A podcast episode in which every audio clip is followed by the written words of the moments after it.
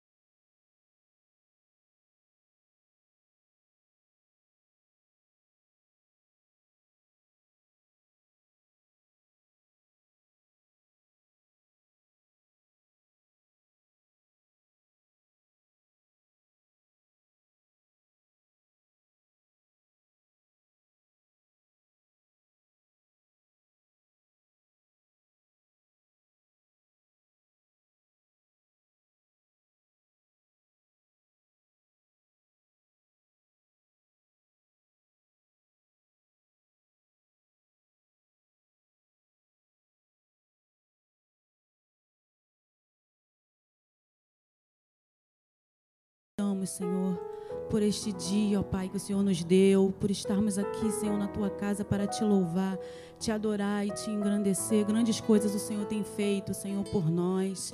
Oh, Pai querido e santo, abençoa o nosso culto, meu Senhor. Receba o nosso louvor e a nossa adoração nesta manhã, ó Pai querido. Oh, realiza o teu mover, o teu agir no nosso meio aqui. Espírito Santo de Deus, nos renova, aviva a nossa fé, a nossa esperança, a nossa igreja nesta manhã. Oh, Deus divino poderoso, alegra os nossos corações na tua presença. Deus, abençoa cada um que nos ouve, que está no seu lar, abençoa cada família, Senhor, cada um que entrar por essas portas, ó Deus, que possam, meu Senhor, receber, Senhor, a tua palavra, Pai querido, que possam se render a ti nesta manhã, ó Deus.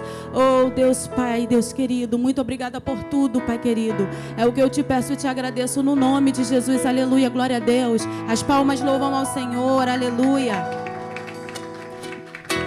Oh, vamos louvar ao Senhor de todo o nosso coração com bastante alegria. Glória a Deus.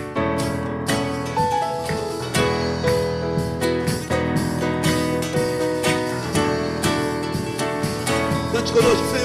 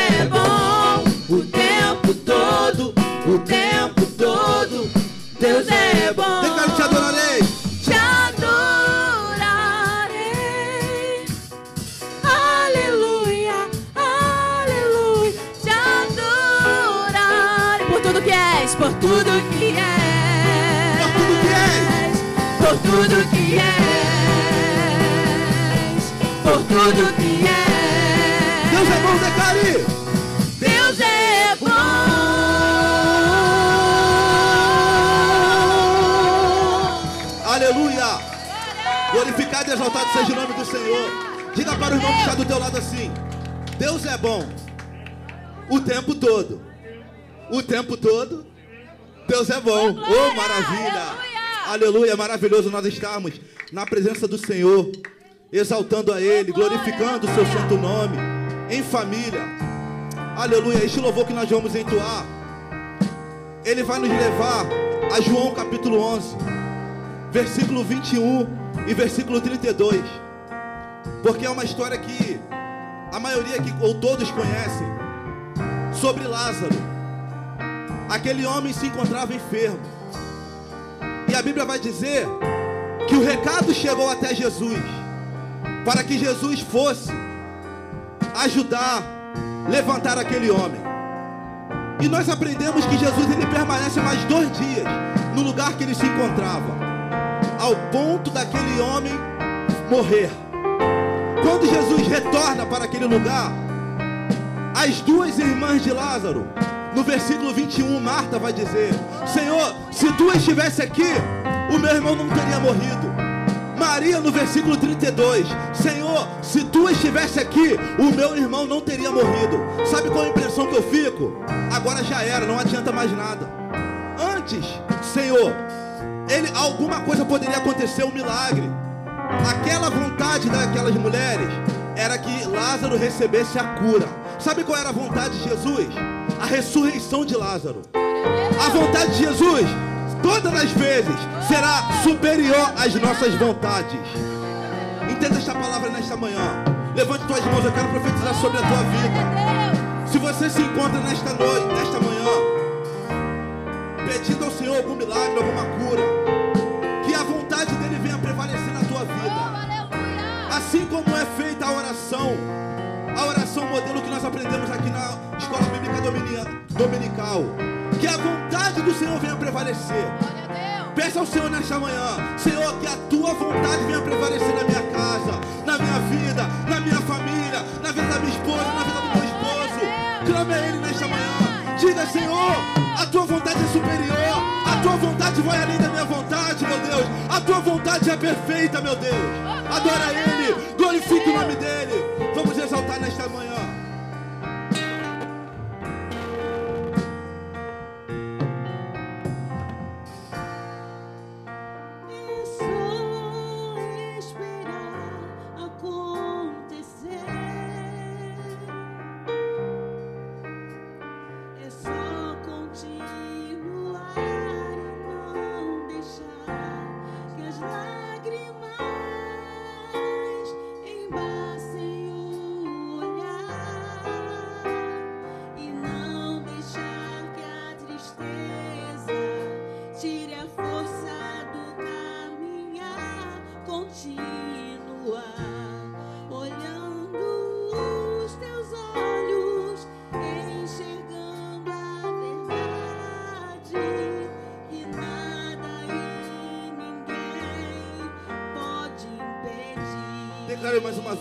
Só esperar acontecer. É só esperar acontecer. É só continuar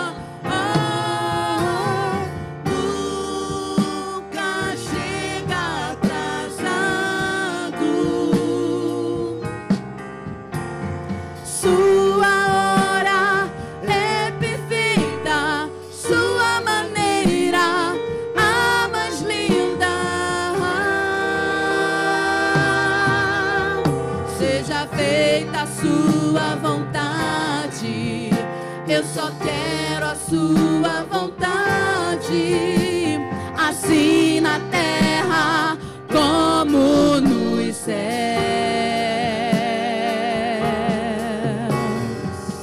Aleluia, Senhor. Oh, aleluia! Exaltado e glorificado seja o teu nome para todo sempre.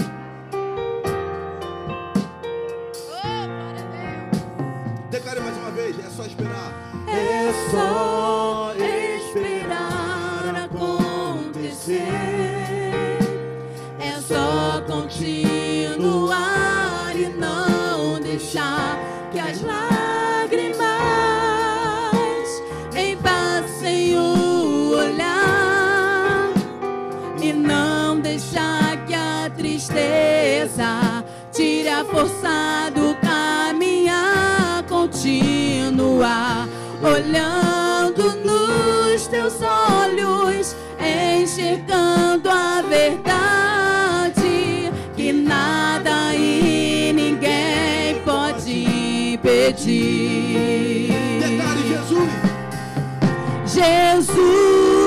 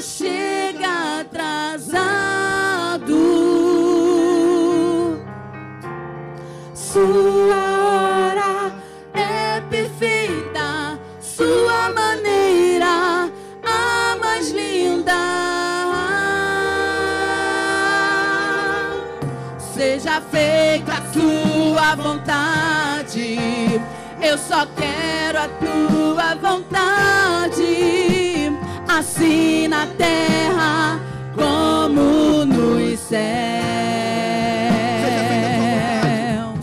Seja feita a tua vontade, eu só quero a tua vontade, assim na terra como nos céus.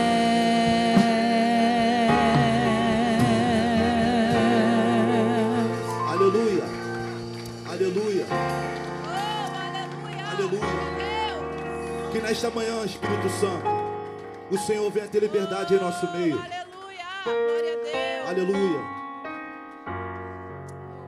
Que nessa manhã sejamos curados pelo Teu Espírito.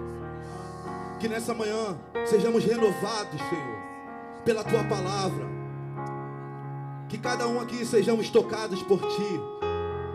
Glorificado e exaltado é o teu nome para todo sempre. A Ele a honra, a Ele a glória, a Ele o louvor, a Ele a exaltação. Não há outro Deus além de ti. Que venhamos estar prostrados e declarar que tu és santo, que tu és poderoso, que tu és rei, que tu és tremendo. Aleluia. Tens liberdade aqui, Espírito de Deus, Espírito de Deus. Tens liberdade.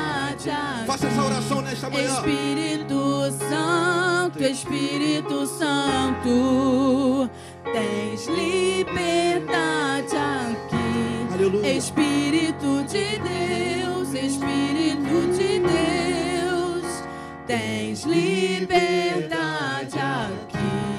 Espírito Santo, Espírito Santo. Tens liberdade aqui, Espírito de Deus, Espírito de Deus. Tens liberdade aqui, Espírito Santo, Espírito Santo. Tens liberdade aqui, Espírito de Deus, Espírito de Deus. Tens liberdade aqui, Espírito Santo, Espírito Santo. Eu sou sua casa. Eu sou sua casa, sua morada. Eu sou teu lar. Muda as coisas de lugar. Eu sou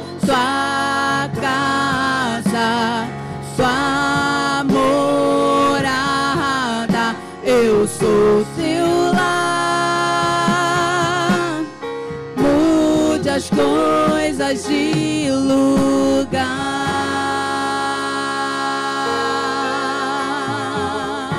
Quem pode adorar? Quem pode adorar? Quem pode exaltar o nome dele?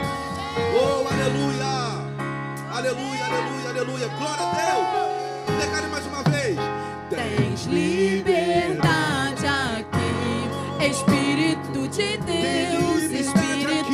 Deus.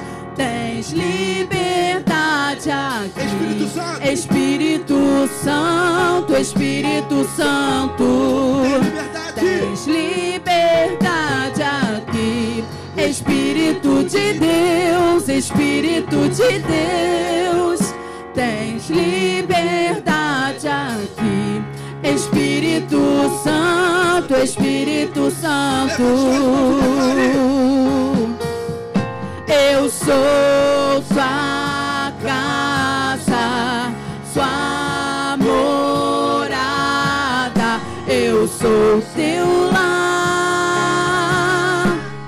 Mude as coisas de lugar. Eu sou tua casa, sua morada.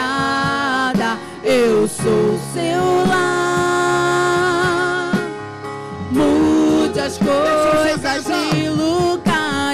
Sou sua casa, sua morada. Eu sou seu lar. Muda as coisas de lugar. Eu sou sua casa, sua morada. Eu sou seu lar. As coisas de lugar.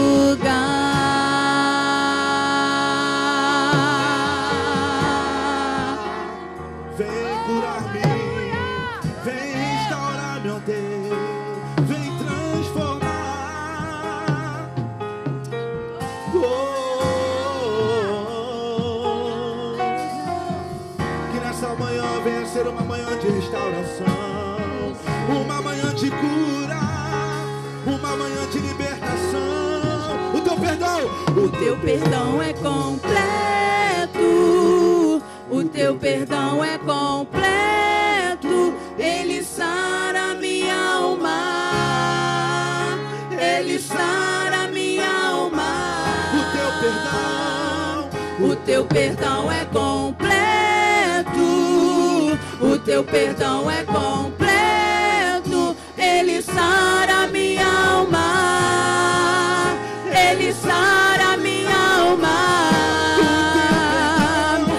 Teu perdão é completo. O teu perdão é completo. Ele sara minha alma. Ele sara minha alma. O teu perdão é completo. O teu perdão é completo.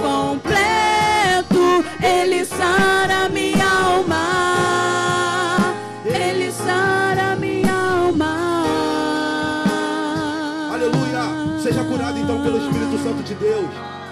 Seja renovado então pelo Espírito Santo de Deus. Oh, aleluia. Ele sara nossa alma. Aleluia, bendito seja o teu nome para todo sempre. Eu gostaria de ouvir só a igreja, o teu perdão. O teu perdão é completo. O teu perdão é completo. Ele sara.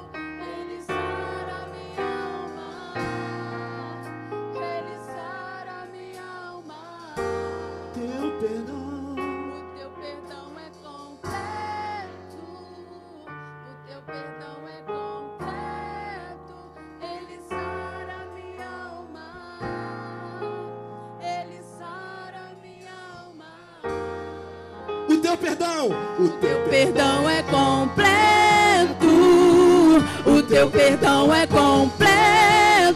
Ele sara minha alma.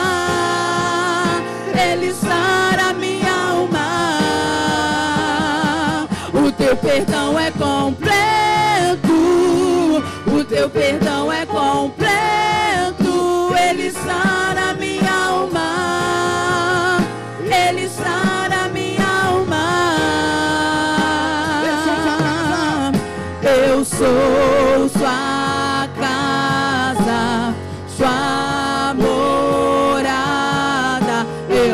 Sou seu lar. Muda as coisas de lugar. Eu sou sua casa, sua morada. Eu sou seu lar.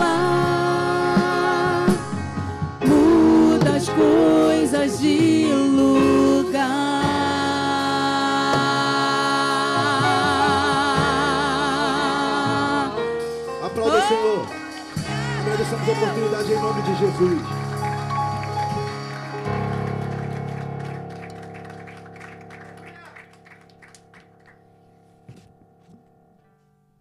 Bom dia, amada igreja, graça e paz em nome do Senhor Jesus, amém? Você pode dar mais uma linda salva de palmas ao nosso Senhor e Salvador Jesus Cristo. Podem se assentar, queridos. Muito bom estarmos nesta manhã, mais uma manhã, primeira, primeira manhã, primeiro domingo do mês, onde separamos para cearmos com o Senhor também. Mas antes, queridos, eu quero, olha, ontem, primeiro, tem alguém que nos visita hoje pela primeira vez? Levanta sim a sua mão, por favor. Amém. Eu já conheci minha querida Sandra, minha querida Rosali. Amém. A igreja os receba, as receba com uma carinhosa salva de palmas ao Senhor Jesus. Sejam bem-vindas, minhas irmãs. Nós temos um presentinho a ser dado às nossas visitantes. Nossos visitantes, entre aspas, né? Sandra, Rosali, já conversamos muito lá no gabinete uma família que nós já estamos amando demais. Sejam bem-vindas, amém? Queridos, ontem, ontem pela. Tem uma luz acesa ali? Essa luz é pegadinha, né, queridos? Bom, é, ontem nós tivemos uma manhã maravilhosa, manhã tarde. Olha, as fotos já estão aqui do nosso batismo. Meus queridos irmãos que desceram as águas ontem. Foi uma bênção, foi uma alegria, uma festa enorme. No céu a festa já aconteceu e nós apenas tentamos replicá-la aqui na terra, é, nossos amados irmãos. E eu queria, nesse momento, quantas fotos estão sendo é, passadas aí na televisão, eu quero entregar o certificado de batismo dos meus queridos batizados, ok? Primeiro, é cadê o Sérgio? Sérgio está aí? Sérgio, vem cá, a igreja. Dê uma salva de palmas a Jesus. Vem cá, Sérgio, por favor. Vamos tirar uma foto aqui.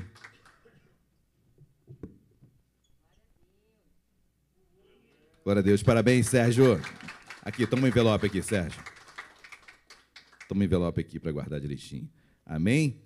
Próximo a nós nos alegrarmos também com a entrega desse certificado, minha querida Poliana. Uhul! Dê uma salva de palmas, Jesus. Vem cá, Poliana, por favor. A mãe da Valentina, amém? Vamos.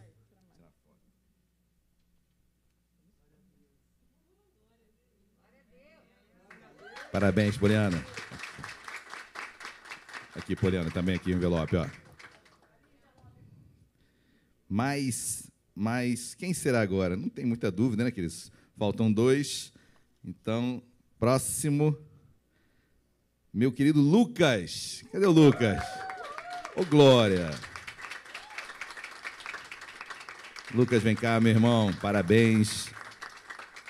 Parabéns, vem cá. Vamos tirar essa foto junto.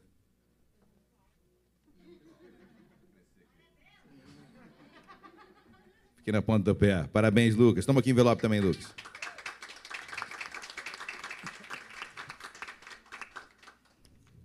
Tá faltando uma, né? Cadê a nossa pequenina, mas grandiosa Thaísa? Vem cá, Thaísa. Ô, Glória. Thaísa, parabéns, tá bom? Agora eu abaixo um. Parabéns, Thaísa. Deus te abençoe. Da mesma forma, olha, do batismo anterior, faltaram alguns, alguns certificados. E eu tenho aqui alguns, eu queria aproveitar para entregar caso o irmão ou a irmã estejam aqui na, esteja aqui na igreja. Cadê a Laila? Laila está aí? Laila, não. Aqui também não. João Pedro, é o João da. É, hoje eles não puderam estar, estar. Ramiro não está muito bem de coluna. Luiz Gustavo também não se encontra.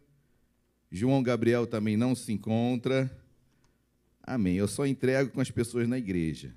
Amém. Não entrego certificado por delegação. Tá bom? Então, queridos, parabéns a todos os batizados. Tivemos assim um sábado maravilhoso. Chegamos lá às nove, foi 9h40, por aí chegamos lá em Maricá, uma casa maravilhosa, com churrasqueira, piscina, e foram, foram momentos é, inesquecíveis, inesquecíveis.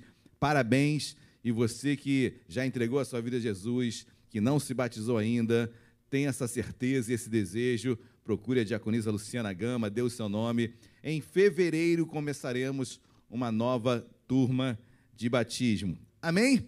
Missionário, por favor.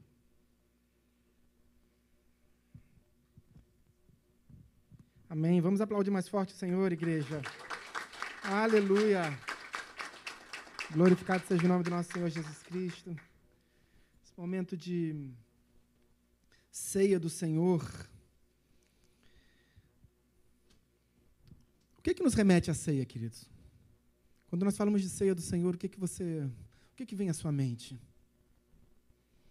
Quando nós falamos de rememorar, porque o apóstolo São Paulo, quando nos instrui na primeira epístola que ele escreve à igreja grega de Corinto, uma igreja totalmente desvirtuada nos seus conceitos, nos seus valores, onde o evangelho chegou para transformar maldição em bênção, uma igreja que era ah, ah, imersa num caudal de prostituição, de paganismo. Então chega o evangelho e transforma aquela realidade, e transforma a vida daquelas pessoas, e transforma a vida daquelas cidades. E Paulo, quando esteve lá pela primeira vez, Paulo fala sobre o quê? Sobre o amor. E Paulo diz: olha, o amor liberta, o amor transforma, o amor cura, o amor não arde em ciúmes. E Paulo faz um grande, um grande discurso. E ele chega em Corinto e diz assim: Olha, eu acabei de vir de Atenas. E lá em Atenas, eu ministrei ah, para aqueles que estavam perdidos, eu falei de um Deus ah, que para eles era desconhecido. Mas para vocês, eu quero falar de amor. E ali Paulo traz um grande ensinamento sobre a ceia do Senhor, falando de amor. Abra sua Bíblia em 1 Coríntios capítulo 11.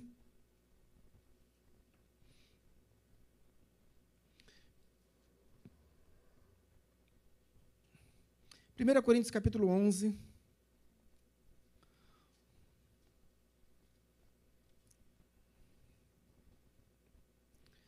Uh, mais precisamente, a partir do verso 17, quando ele fala da unidade da igreja, da responsabilidade da igreja.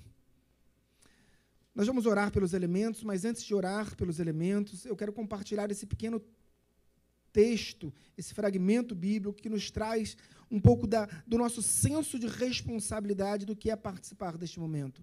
Paulo diz assim à igreja: Nisto, porém, que vos prescrevo, não vos louvo, porquanto vos ajuntais, não para melhor, e sim para pior. Paulo estava dizendo que a igreja estava reunida naquele momento, não para o melhor, mas para o pior. E era o momento de ceia. E Paulo continua dizendo: Porque antes de tudo estou informado a haver divisões entre vós. Quando vos reunis na igreja, e eu, em parte, o creio. Porque até mesmo importa que haja partidos entre vós, para que também os aprovados se tornem conhecidos em vosso meio. Quando, pois, vos reunis, não no mesmo lugar, não é a ceia do Senhor que comeis. Fica por aí. Paulo está dizendo: olha, ceia do Senhor é muito, é muito mais do que uma reunião. Por isso que ele diz assim, depois de mais à frente, olha, examinai o homem a si mesmo. Algumas, alguns conceitos básicos sobre participar da ceia do Senhor são extremamente relevantes nós, na Igreja de Nova Vida, entendemos que não é aconselhável, se você ainda não foi imerso nas águas batismais, se você ainda não voltou renovado com uma nova vida simbolicamente, nós aconselhamos que você aguarde o momento do seu batismo. Porque há alguma vedação bíblica? Não, não há. Entretanto, também nós não encontramos nenhum exemplo bíblico de alguém que não tenha sido imerso nas águas, que esteja ali participando desse momento de ceia. Então, aguarde o momento do seu batismo. Uh, outro conselho, que é uma grande admoestação, uma grande exortação. Participe do momento da ceia, mas examine-se antes. Porque Paulo está dizendo assim: olha, vocês estão reunidos com um propósito de ceia do Senhor mas em verdade o seu coração não está reunido com esse propósito. Você está se auto-enganando. Você está trazendo maldição para a sua vida. É um momento de reflexão. E Paulo diz: olha, nós nos reunimos neste momento para rememorar o que Cristo fez por nós. E ele diz: era para rememorar a morte até que ele venha. Então o propósito não é um alimento. O que, que tinha na ceia do Senhor, queridos? O que, que tinha? Banquete, queridos. Tinha churrasco. Tinha gente que não ia nem na igreja, mas no dia da ceia estava lá. Não é assim hoje? Eu não vou um mês inteiro, mas na ceia eu vou para me sentir bem. Queridos, e aí Paulo nos traz uma exortação dizendo: vocês estão se reunindo com um propósito individual, mas o propósito é coletivo. Ceia representa a unidade da igreja. É, por isso que Paulo diz assim: para discernir o corpo. Quem é o corpo? É o meu corpo físico? Corpo espiritual de igreja. Estenda suas mãos sobre esses elementos. Senhor, meu Deus, meu Pai, em nome de Jesus, graças te damos. Obrigado, Pai. Tornamos sacros nesta oração, Pai. Nessa oração intercessória, consagramos esse momento e esses elementos, ó Pai, que nos trazem à memória o sacrifício vicário, substitutivo perfeito da cruz do Calvário. Nos capacita, nos qualifica e, sobretudo, ó Pai, nos traz a compreensão do que estamos fazendo aqui nesse momento. Oramos como igreja, em nome de Jesus. Amém. Vamos ficar de pé. Os elementos podem ser distribuídos. Ainda que você não vá participar da ceia. Obrigado. Amém. Eu peço que você se coloque de pé também. Vamos, vamos participar juntos desse momento. Porque ainda que você não participe, você já é corpo, entende? Você já é corpo de Cristo. Amém? Queridos, eu dependo de você. E eu vou dizer algo. Eu estou aguardando a sua mão. O dia que eu tropeçar, eu quero segurar na sua mão como se fosse a mão de Cristo. Quando Pedro estava se afundando, quando Pedro disse assim: Senhor, ah, se és tu, manda que eu vá sobre as águas. E Jesus disse: Então vem. E Pedro começou a caminhar, mas ele começou a prestar atenção nas coisas do mundo, na tempestade, e naquele momento ele começou a afundar. O que que fez Jesus? Quando Pedro estava fraquejando na fé, quando Pedro estava olhando para o mundo, o que que fez Jesus? Segurou a mão de Pedro. Nós precisamos fazer esse papel e o Senhor conta conosco. E eu conto com você para segurar a minha mão, porque em algum momento eu vou fraquejar na fé. Em algum momento você vai fraquejar na fé. E você saiba que você pode contar com a minha mão. Você pode contar com a mão do seu pastor. Você pode contar com a mão do seu irmão que está do seu lado. Porque isso é igreja. Paulo está dizendo: se isso, se não for assim, por que nos reunimos para a ceia? Qual é a razão de nos reunirmos para a ceia se não há essa unidade, se não discernirmos o que é o corpo? Vamos olhar para a cruz e vamos entender que aquele sangue derramado na cruz do Calvário trouxe salvação para a minha casa e me fez ser inserido, enxertado. E agora eu sou corpo. E agora eu sou igreja. Como é que era a igreja no Antigo Testamento? Não existia. Quem é o fundador da igreja? Cristo não só fundou a igreja, como ele inventou a palavra igreja. Antes de Cristo, nem a palavra igreja existia.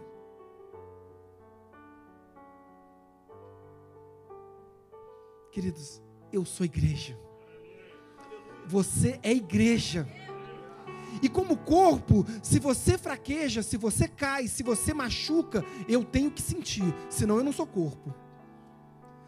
Se eu faço parte do mesmo corpo que você e uma parte desse corpo se machuca e eu não sinto essa dor, desculpe, eu não sou corpo.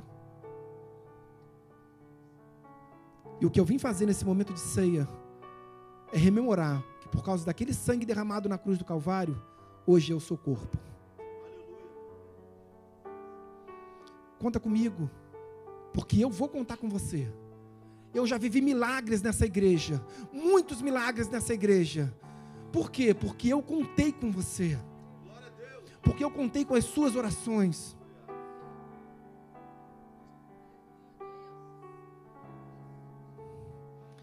Pega esse elemento. Pega esse elemento corpo. Esse elemento pão que nos aponta para aquele corpo moído, escarnecido, transpassado por uma lança.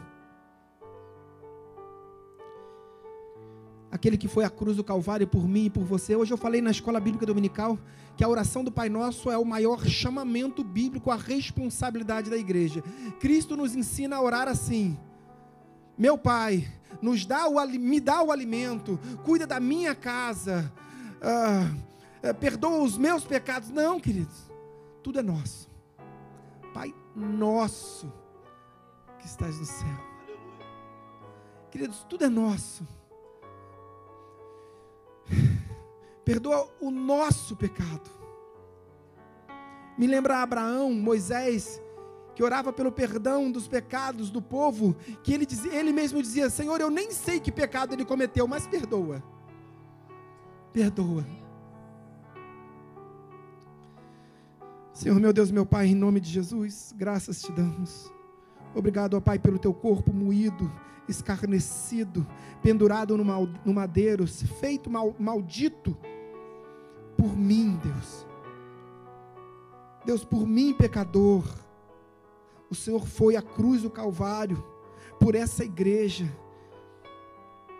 E para transformar a minha vida unitária, ah, sozinha, o Senhor me fez ser inserido num corpo.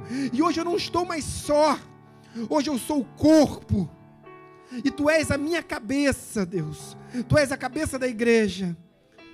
Obrigado, ó Pai. Oramos em nome de Jesus. E lhes deu, dizendo: Isto é o meu corpo oferecido por vós.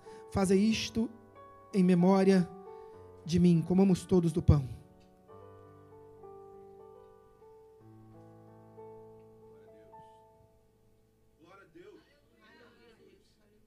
Obrigado, Deus. Obrigado, Senhor. Obrigado, Deus. Obrigado, Senhor.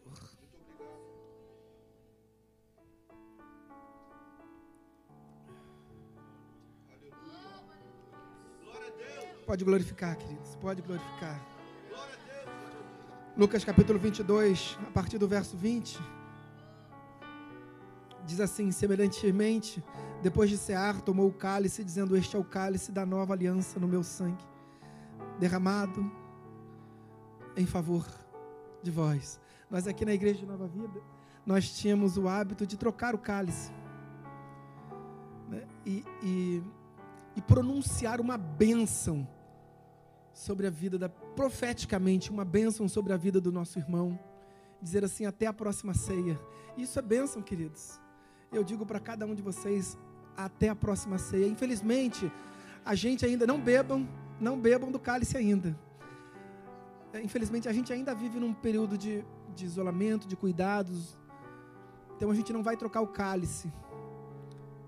Mas sinta como se o seu cálice, se o cálice que você está bebendo agora seja o meu.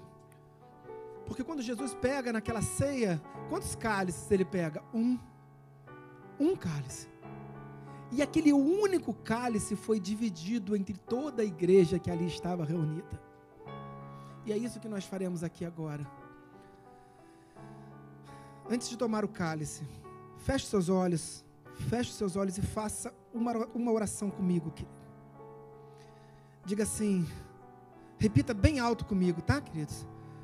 Baruch, Atá, Adonai, Eloheinu, Meler, Raulan, Beré, Pri, Agafan, bendito Senhor Deus do universo, que nos deu o suco da uva, bebamos todos do cálice sagrado. Obrigado, Deus. Aleluia, Senhor. Obrigado pelo teu sangue derramado na cruz do Calvário, ó Pai. Obrigado porque o Senhor nos transforma em corpo. Obrigado, ó Deus. Porque não somente o teu sangue foi vertido, Pai. Diz a tua palavra que uma água viva jorrou do teu corpo, Pai. Uma água purificadora, uma água transformadora, uma água que transforma as minhas vestes negras em alvas como a lã. Deus, graças te damos, porque o Senhor lançou os meus pecados no mar do esquecimento, nos deu uma nova vida em ti, Pai. E graças te damos por isso. Oramos todos em nome de Jesus. Aplauda bem forte o Senhor, se você puder. Deus abençoe a todos.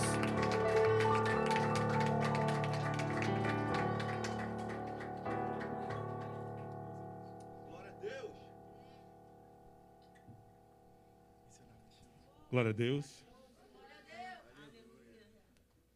Se este culto não for suficiente para que Deus mova o teu coração, eu não sei o que será.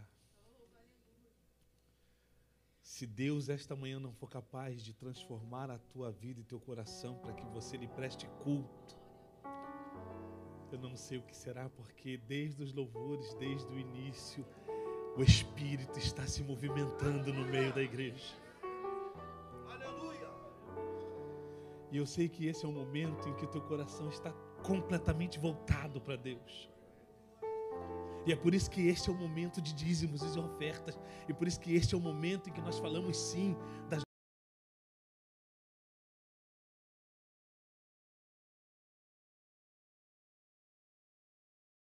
sacrifício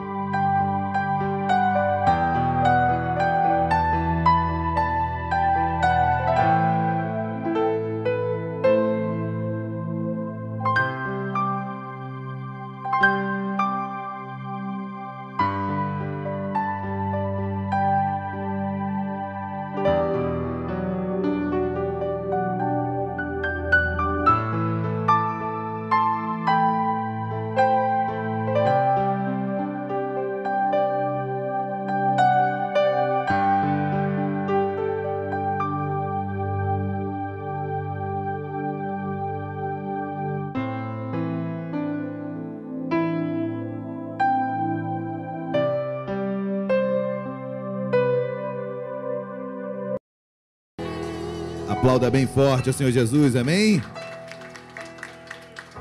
Glórias a Deus, queridos. Quem estava com saudade do missionário Alexandre, dá um grito aí. Oh, maravilha. O bom filho sempre volta a casa, então, muito feliz em ter essa família linda, agora ministerialmente ao nosso lado. Muito um privilégio enorme ter o Alexandre, a Emília, a Vitória, essa família que nós tanto amamos de nova, novamente aqui conosco. Amém, queridos? Olha, quero dar alguns avisos rapidamente. Olha, hoje temos cantina, arroz, feijão, almôndega de frango e salada de legumes, 15 reais. Tem torta no pote também. Vem almoçar conosco, vem estar em comunhão, vamos bater um papo, ok? Olha, aniversariante do mês, dia 1 foi dia 1 diaconisa Luciana Gama. Oh, maravilha. Dia 6, Amanda. Dia, dia 6, amanhã, né? Amanhã, Amanda, parabéns, parabéns, minha irmã. Dia 6, Amanda. Dia 8, diaconisa Érica. 11, Mônica. 13, Patrícia. 13 também, Tati. Dia 14, missionário Alexandre Reis. Olha, esse mês está recheado, né? Esse, reis, esse mês, como todos os outros, sempre uma bênção. Irmãos e irmãs muito queridos que vão se, vão se batizar, olha só. Olha, depois do batismo de ontem, dá vontade de se batizar de novo, né? Dá vontade? Vai, mãos de avisos. Olha, culto, celebração e fé, às 19 horas. Diácono Renan está aqui ministrando a palavra de Deus. EBD, às 18 horas, com o missionário Flávio. Então não percam. Sobre As sete, sete mulheres de fé. Quarta-feira, agora às 19h30. Sempre uma mensagem abençoada. Não deixe de estar conosco. Os cultos de quarta- quarta-feira têm sido cultos assim tremendos. Isso. Olha, encontro quinzenal de homens singulares, quinzenal. Segunda-feira, agora, nessa segunda, nós temos às 20 horas pelo Google Meet. Você, homem solteiro, você, homem viúvo, divorciado, vem estar conosco, ok? E as mulheres, é semanalmente, às quintas-feiras, às 19 horas, pelo Google Meet. Da mesma forma, mulheres divorciadas, solteiras, viúvas, participem, dê o um nome para a diaconisa Luciana Gama. Ordenação pastoral. Olha que alegria, queridos. Que alegria. Olha, a Igreja Nova Vida da Tijuca tem a honra de convidá-lo ao culto de ordenação pastoral de Cadu. Cadu, né, gente? Então, nosso Cadu, vai ser difícil chamar pastor Carlos Eduardo, né? Nós iremos olhá-lo e pastor Cadu. Então, olha, uma honra, uma honra imensa. A Igreja de Isabel, ela, ela é honrada nesse momento. Cadu, para quem não conhece, Cadu se batizou aqui, ba- aceitou Jesus aqui, se batizou aqui, ou seja, todas as suas caminhadas, seus degraus ministeriais foram, foram percorridos aqui em Vila Isabel. E é uma honra para a nossa igreja ter o Cadu sendo ordenado. E uma honra também Israel Danon. Israel, nós conhecemos há anos e anos, dentro da barriga, né? Então, as crianças ainda. Você conheceu dentro da barriga, né? A Luciana conheceu Israel dentro da barriga da mãe. Só podia ser dentro da barriga da mãe, né, gente? Vai dentro da barriga, outra barriga é complicado. Perdão pela redundância. Mas Israel, um jovem abençoado, uma família que nós amamos demais também. Eu tenho uma gratidão eterna por esta família, porque foi a família do, do pastor José, do pastor Sérgio, que, que pai e avô de Israel, Luciana, quando ela se converteu.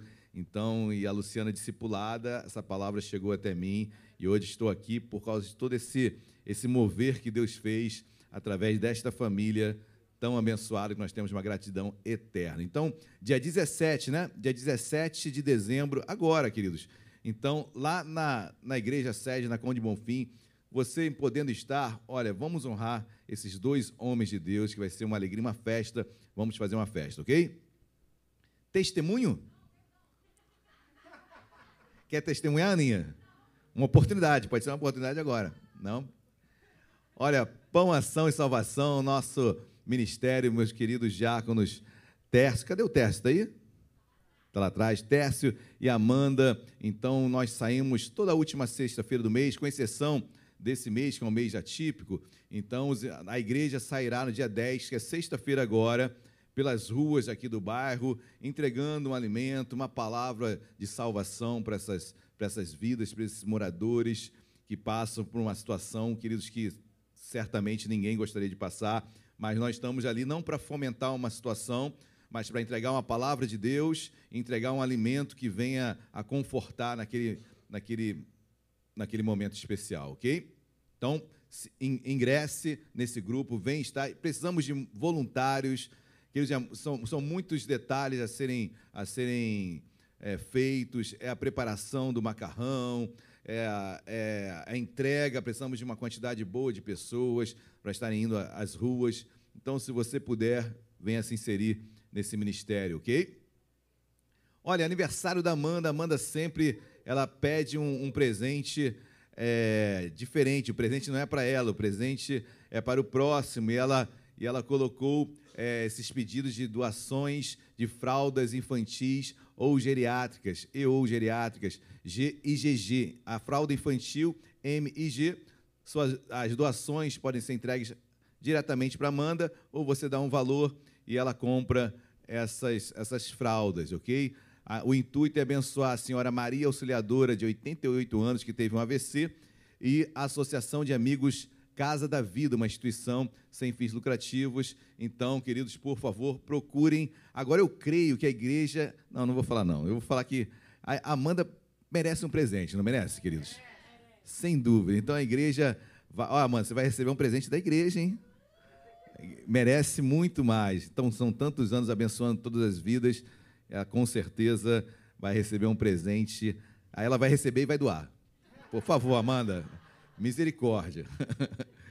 Amém, queridos? Então, olha, culto da família do ensino, agora, nesse momento, abram as vossas Bíblias, meus queridos e amados irmãos, no livro do Gênesis, o livro do início de todas as coisas, Gênesis capítulo de número 18. Gênesis 18. Os irmãos que chegaram cedinho no culto de hoje observaram que nós passamos um vídeo. Esse vídeo vai ser passado agora em todos os cultos, sempre como é, como início dos cultos, em todas as igrejas do ministério, a visão da igreja que o bispo compartilhou no CCM sexta-feira passada em relação aos cinco pontos da visão. Nós queremos realmente, nós vivemos já isso, graças a Deus. Queremos ratificar cada vez mais, servir, discipular, amar. Essa é a nossa função, amém? Congregar, inserir as pessoas no nosso grupo. Então, essa são os passos, as vis- a visão né, da igreja, da denominação Nova Vida para as nossas vidas, ok? Todos acharam Gênesis capítulo 18? Amém ou não amém? Deixa eu sair de Êxodo, então, por favor. Você que achou Gênesis 18, versículo 19, se coloque de pé, por gentileza. Amém? Você que pode, por favor. Gênesis 18, versículo 19, para a leitura prefacial, leitura inicial desta manhã.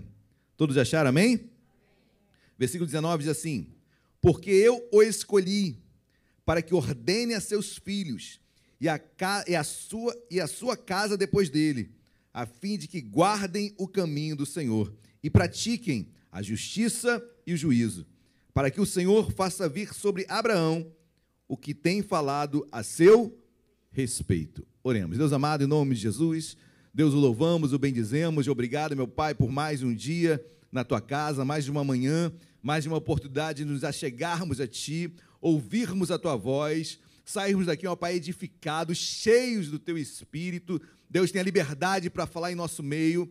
Joga por terra todo o cansaço mental, todo, meu Pai, toda a preocupação. Deus, as preocupações nós não deixamos lá fora. Muito pelo contrário. Nós a trazemos para cá e entregamos no teu altar.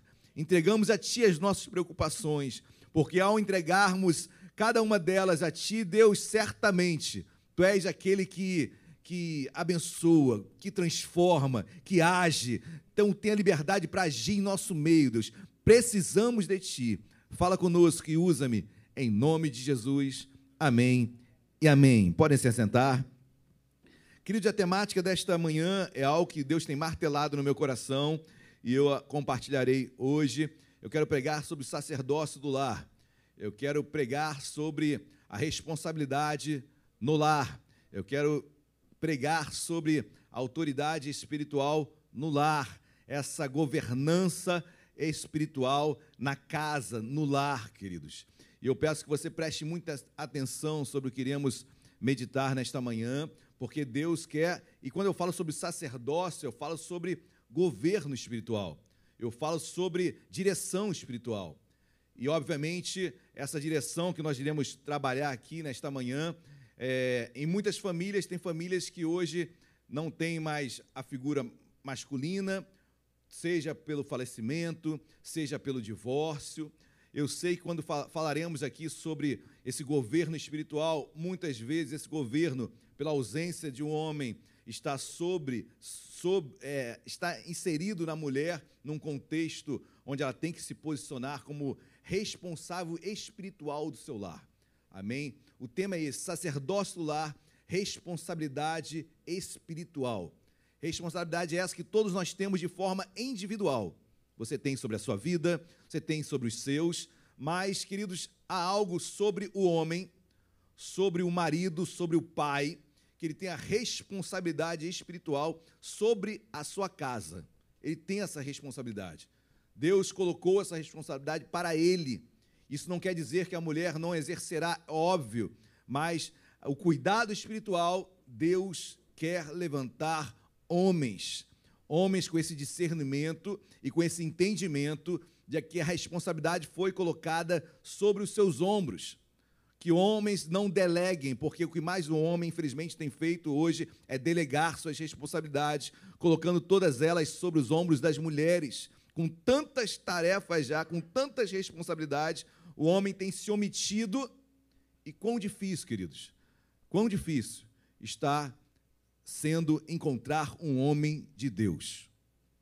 Como é difícil você encontrar um homem sério, de caráter, um homem que zela pela casa, pela sua família, pelos seus irá zelar pela sua casa, pela sua família, pelos seus filhos. Quão difícil é. O mundo espiritual guerreia para que o homem não tome o governo espiritual da sua casa. O mundo espiritual guerreia para que o homem não se converta fazemos, já falei isso várias vezes, fizermos uma enquete na igreja, o número de mulheres é muito maior do que homens. Graças a Deus, louva a Deus pelas mulheres, amém? Glória a Deus. Até porque a mulher salva, uma mulher em Cristo, ela santifica o seu marido. Glória a Deus. Mas eu não posso olhar para esse fato, para essa constatação, e não entender e não perceber que o governo espiritual está sendo tirado da casa. E esse governo está sendo suprido por N por N situações, mulheres se dobrando com tantas responsabilidades, ainda tem o governo espiritual do lar. Queridos, e nós queremos levantar homens, e eu quero orar também por mulheres, que pela ausência do marido, seja pelo falecimento, seja pelo divórcio, têm se tornado mulheres que governantes do seu lar, da sua casa, com excelência. Quero louvar a Deus por cada uma que tem suprido as brechas que foram deixadas por situações, às vezes, é, de força maior, mas que suprem e têm, e têm buscado essa, essa governança espiritual da sua casa. Amém? Porque quando Deus fala para Abraão, ele, depois eu vou meditar mais sobre esse versículo, mas quando Deus fala para Abraão, eu me lembro de algumas passagens bíblicas, se eu for ler em 1 Timóteo 3, 4 e 5, fala que uma das características do bispo, ou seja, do sacerdote, do homem, do marido é governar a sua própria casa. Uma das características do homem de Deus é governar a sua própria casa. E, a, e, o versículo continua, no versículo 4 de 1 Timóteo capítulo 3. Se o homem não governa a casa dele, como ele governará a igreja? Não tem como. Ou seja, eu preciso governar o meu lar. E quando nós falamos de governo, queridos, é um governo que é conquistado por amor. Por amor. É um governo que é conquistado, como Efésios capítulo 5 diz, que maridos, amai a vossas esposas como Cristo amou a igreja. Como é que Cristo amou a igreja? Dando a vida por ela. Então o governo do homem sobre a sua casa é morrendo pelos seus. É dando sangue pelos seus, se necessário for.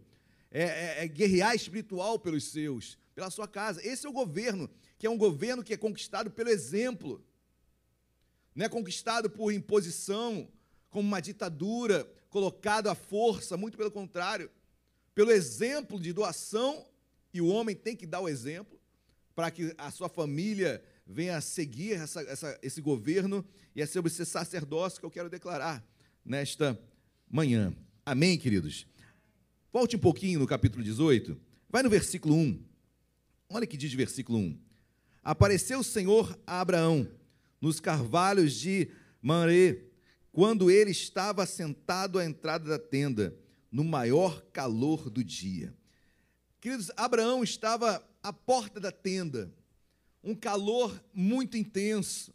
E a Bíblia diz que o Senhor, que Deus aparece a Abraão. Depois nós vamos falar como foi essa aparição de Deus, mas Deus aparece a Abraão e Abraão está na porta da tenda.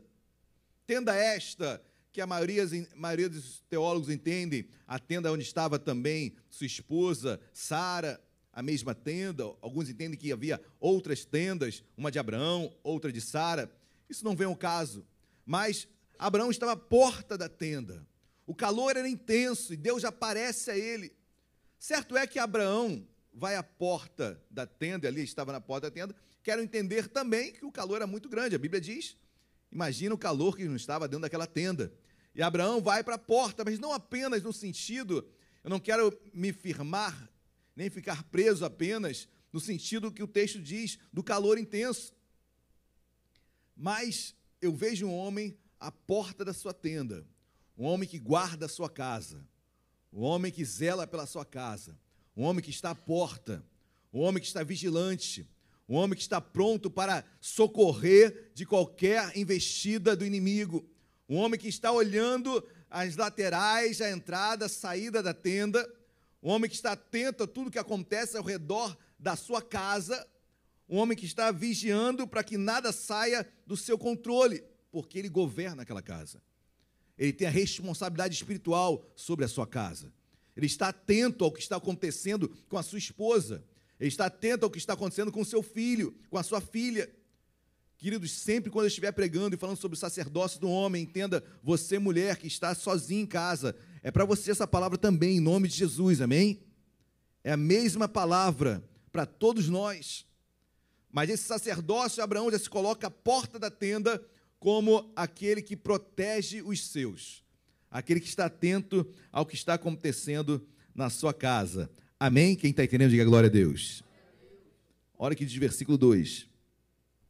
Levantou ele os olhos, olhou e eis que três homens de pé em frente dele. Vendo-os, correu da porta da tenda ao seu encontro, prostrou-se em terra e disse: Senhor meu, se acho mercê, mercê em tua presença, rogo-te que não passes do teu servo. Três homens aparecem para Abraão, queridos. Depois, irmãos, vão entender, se você ler um pouquinho o capítulo 19 com calma mais em casa. Esse, desses três, dois eram anjos personificados em pessoas. Isso se chama teofania. Então, é, é Deus se apresentando como homem ou alguma divindade se apresentando como homem. Então, dos três homens, dois eram anjos e um personificado era o próprio Deus. Deus falando com o homem. Deus vai até Abraão falar com ele. Deus se apresenta a Abraão num, num, momento assim espiritual, num êxtase espiritual. E a primeira coisa que Abraão faz é se prostrar aos pés daqueles três homens, daquela aparição espiritual. Era Deus naquele contexto ali diante dele. E ele se prostra e ele diz, no finalzinho do versículo 3: Não passes do teu servo. Deus, não passa de mim. Senhor, eu preciso de você. Preciso de ti. Senhor, entra na minha casa. Senhor, fala comigo. Eu não estou fugindo, eu estou na porta da tenda. Eu estou na posição de sacerdote para ouvi-lo. Senhor, estou atento e pronto na posição para absorver de ti, porque eu quero, não passe de mim. Queridos, é, como estamos carentes de homens dentro de casa que busquem a Deus por vezes precisam ser empurrados pela, pelas mulheres para buscarem a Deus.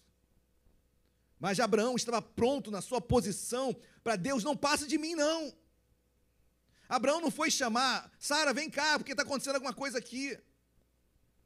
Poderia? Claro que poderia. Mas, em primeiro lugar, não passa. Senhor, não passa de mim. Não passa de mim, porque se o Senhor passar de mim, a minha casa não receberá.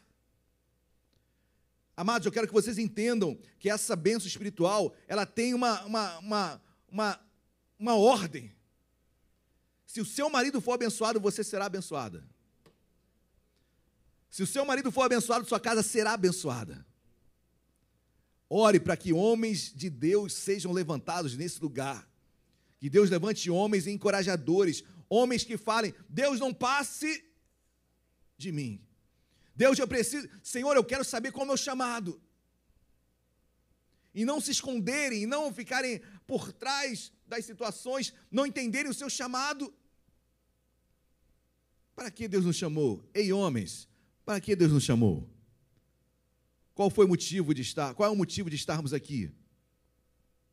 Eu tenho certeza que o primeiro motivo, queridos, é zelar pela espiritualidade da minha casa. Zelar e saber que o governo Deus colocou em minhas mãos. Não tem como delegar esse governo. Indelegável é esse governo. E que Deus levante homens, assim como Abraão. Não passe, Senhor, de mim, porque essa responsabilidade é minha. Eu estou na porta da tenda. Eu estou na posição para receber. Eu oro pelos meus filhos, oro pela minha filha. Senhor, olha, vai passar um. Tem que ser um grande homem de Deus. Tem que ser um grande homem de Deus. Eu oro pelo Mateus, uma grande mulher de Deus. Uma grande mulher de Deus. E queridos, como temos que orar por isso? Como temos que orar? Não deixe trazer seus filhos para a igreja. Não deixe que a escola venha, venha discipular seus filhos. Quem discipula seus filhos é você, pai e mãe. Entenda que a igreja, ela ajuda nisso tudo. Mas eu oro pelo marido da minha filha. Eu oro pelo marido da Débora, oro pela esposa do Mateus. Serão colunas, pessoas abençoadas. Amém, meus amados. Glória a Deus. Tem esse propósito na sua vida mais e mais. Pula para o versículo 6. Olha que diz o versículo 6. Apressou-se, pois, Abraão para a tenda de. Guarda isso. Amém? Por isso que alguns entendem que era uma outra tenda, a de Sara. Não vem muito ao caso, talvez um compartimento da tenda ou uma outra tenda mesmo, mas certo é que eram muito próximas. E olha aqui de versículo 6. Apressou-se, pois, Abraão para a tenda de Sara, e lhe disse: Amassa depressa três medidas de flor de farinha e faz pão alçado ao borralho.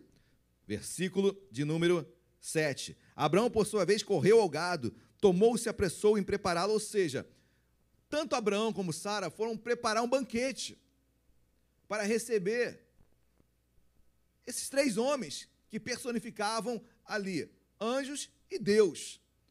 Esses homens foram recebidos da melhor forma possível, mas guarde isso, queridos. Abraão, ele sai e vai até Sara para que pudessem receber de uma forma hospitaleira, da melhor forma, esses três homens. Quem está entendendo até aqui, diga glória a Deus. Amém. Pule agora para o versículo de número 9. Agora vamos começar a pregar, queridos. Olha aqui diz versículo 9. Então lhe perguntaram. Então os três homens perguntaram, né? Certamente sendo conduzidos ali por um deles que personificava o próprio Deus. Sara, tua mulher, onde está? Para aqui, queridos. Deus começa perguntando: Sara, Sara. Queridos, eu quero que você guarde isso, amém? Primeiro no seu coração. Sara não era o nome desta mulher. O nome da esposa de Abraão era Sarai. Ou seja, Deus a chama pelo seu novo nome, que Deus já havia transformado em nome na Bíblia, quando é mudado, é uma história nova que se inicia, um novo momento, uma nova etapa. E Deus a chama Sara, não é mais Sarai. Abraão não é mais aquela mulher que propôs a ti ter um relacionamento com uma outra mulher chamada Agar. E você anuiu, Abraão. Abraão agora é, ela é Sara. Abraão, essa mulher agora, ela se chama princesa. Sara quer dizer princesa. Amém? Daqui a pouco a Lu vai querer que eu chame ela de princesa também. Já tem a rainha ali, né? Mas Sara é princesa. Em outras palavras, olha o que Deus está falando para, para Abraão: Abraão, cadê a princesa? Cadê aquela que tem uma nova história na vida dela agora? Abraão, cadê a sua responsabilidade sobre ela? Porque um dia você aceitou o que ela pediu, falou para ti. Queridos, um dia, Gênesis depois 16, você lê com calma. Sara era estéril. E ela adota um costume da época que quando a mulher era estéril, não podia dar filhos, ela podia pegar sua serva para se deitar com seu marido para dar descendência, para ter filhos. Sara propõe isso para Abraão. Abraão, olha, eu tenho aqui minha serva chamada Agar. Você pode ter relacionamento com ela. E o filho que vocês tiverem será meu filho também. E Abraão anuiu, concordou. Por mais que fosse cultural, por mais que fosse um costume da época, Abraão não podia anuir isso, não poderia aceitar, concordar com isso. Mas ele concordou. Aí quando eu vejo Deus falando, Sara, ela mudou. Eu tenho uma nova. Era Deus falando, Abraão, olha, não erre novamente, ela é Sara agora. Ela é uma princesa. Cuide dela espiritualmente, porque em Gênesis 16, quando ela propôs isso para ti, você não cuidou dela espiritualmente. Porque você deveria ter falado para ela, Sarai, minha amada esposa, olha, não é assim que Deus pensa. Vamos crer que Deus vai abrir sua madre e você vai ter um filho. Essa era a responsabilidade que Abraão deveria ter sobre Sarai. Aí quando Deus se apresenta agora no capítulo 18, Sara, olha, ela é uma princesa. Trate-a como princesa, porque Sarai também é princesa. A raiz não muda. Nunca deixou de ser princesa. Só que você não a tratou como princesa. E tratar como princesa, queridos, não é dizer a última palavra lá em casa sempre é minha. Sim, senhora. Né? Não diz isso, que os homens dizem isso. Não, quer, não tem última palavra. Há um acordo em casa. Há um acordo no lar. Há um acordo em família. Nós sentamos, acordamos, conversamos. Mas quando há algo espiritual bíblico, palavra de Deus, que Deus vai cobrar do homem a responsabilidade. Abraão, você não foi homem, camarada. Porque a tua esposa falou para você trair ela com outra e você traiu. Tu foste um banana. Você não a tratou como princesa, porque tratar como uma princesa é tratar na palavra de Deus, é amá-la entender. Quantos prejuízos não ocorreram na vida espiritual de Abraão e Sara por causa desse, desse relacionamento errado? Quem está entendendo, diga glória a Deus. Sara tem uma nova história, é tua princesa agora. E é interessante que o versículo ainda diz assim: versículo 19, perdão, versículo 9. Sara, tua, tua mulher, não é Agar. Quando Deus, entre vírgulas, explicativo, né? Sara, tua mulher. Em outras palavras, Deus falando: olha, Agar não é tua esposa. Abraão, essa Agar não é tua esposa. Isso está errado diante de mim. Não é assim que se age. A sua princesa, ela é prioridade na tua vida. Agar não é prioridade na tua vida. Isso foi um erro seu. Queridos, quantas vezes num, num, o homem não deixa e não coloca outras coisas na frente da sua esposa? Eu poderia falar de inúmeras coisas. Né? Pelo emprego, você esquece da sua esposa e a deixa por último, em último estágio às vezes até por, pela sua mãe, você esquece da sua esposa, porque ainda é uma armanja, uma mãezinha. Hoje tem a cultura agora do. Queridos, eu estou me fazendo ser esclarecido. Amém? Eu tenho que me segurar às vezes. Às vezes eu tenho que respirar fundo assim. Mas o que Deus está falando para Abraão, Abraão, é tua princesa, ela é prioridade na tua vida, camarada. Cuida dela. Cuida dela, é tua mulher. Não é o erro, não é Agar, é tua mulher. Agora é, é sempre foi Sara. Amém, igreja. Glória a Deus. olhe para ela como responsável espiritual pela vida dela. Queridos, Luciana pregou para mim. Eu converti, eu me converti através da pregação dela. Não existe uma relação de superioridade aqui. Não existe isso. Existe uma responsabilidade espiritual que independe se eu conheço mais de Deus do que ela ou ela mais do que eu. É uma responsabilidade que Deus me deu. Amém, igreja? Não é competição, não há superioridade. É uma responsabilidade que Deus me deu e Deus deu para todos os homens. E qual mulher que não quer ter um homem de Deus em sua casa? Não quer se casar com um homem que morrerá por ela, que vai zelar espiritualmente por ela. E assim Deus fala a Abraão: Sara, tua mulher, onde está? Onde está Sara? Queridos, Deus sabia onde estava Sara, né? Deus é onisciente. Essa é uma pergunta retórica. É uma pergunta que não precisa nem responder. Deus sabia onde estava Sara. Em outras palavras, Abraão, onde está o teu governo sobre ela? Onde está o teu cuidado espiritual pela tua esposa? Como tu tens zelado por ela, Abraão? Lembra da pergunta? É a mesma pergunta que Deus fez para Adão. Adão, onde tu estás? Porque algo aconteceu aí, Adão. Tem algo errado na história aí. É como se Deus estivesse olhando agora para Abraão. Abraão, onde está tua esposa? Porque, Abraão, como ela está, define a tua casa espiritualmente. Como teus filhos estão, define a tua casa, como ela está espiritualmente. Onde está Sara? Porque talvez ela seja aquela pessoa que vai sinalizar um sinal de alerta para a família. Existe sempre o sintomático. Né? A família é uma figura sistêmica, é um sistema. Mas existe aquele que vai ser o sintomático, aquele que vai apertar o botão de emergência. E por vezes apontamos, já é o problemático. Não, o problema está na família. A família está doente. A família está presa. Onde está Sara? Porque ela é assintomática. Ela está mostrando, ela está denotando, ela está apresentando problemas não apenas nela, mas na família. Abraão, seja homem, cuide dela, cuide da tua princesa, da tua esposa, zele por ela. Ela é uma mulher preciosa para mim e para você também. Amém, igreja? Glória a Deus. Amém ou amém?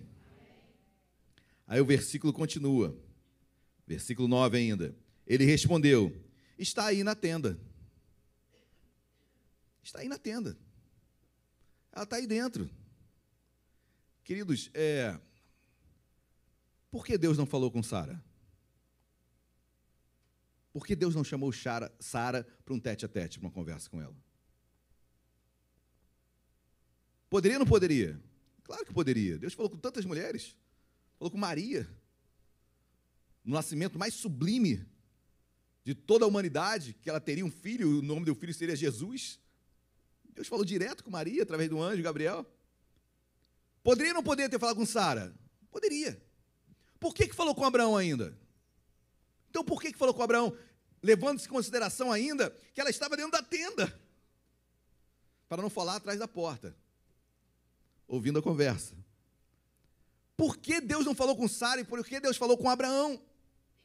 Porque Deus estava provocando Abraão a ser o sacerdote do lar. Abraão, poderia falar com Sara diretamente, ela iria compreender, mas, camarada, eu preciso falar com você. Para que você venha se colocar na posição de sacerdote e guerrear espiritualmente pela tua casa, pela tua família. Amém ou não amém? Glória a Deus, igreja. Deus vai em Abraão. Olha que diz versículo 10. Disse um deles, disse um deles, certamente voltarei a ti. Para aqui, queridos. Certamente voltarei a. Quem é esse ti? Abraão. Abraão, onde está tua mulher? Ah, está aí na tenda. Ficou no vácuo. Certamente vou voltar a ti.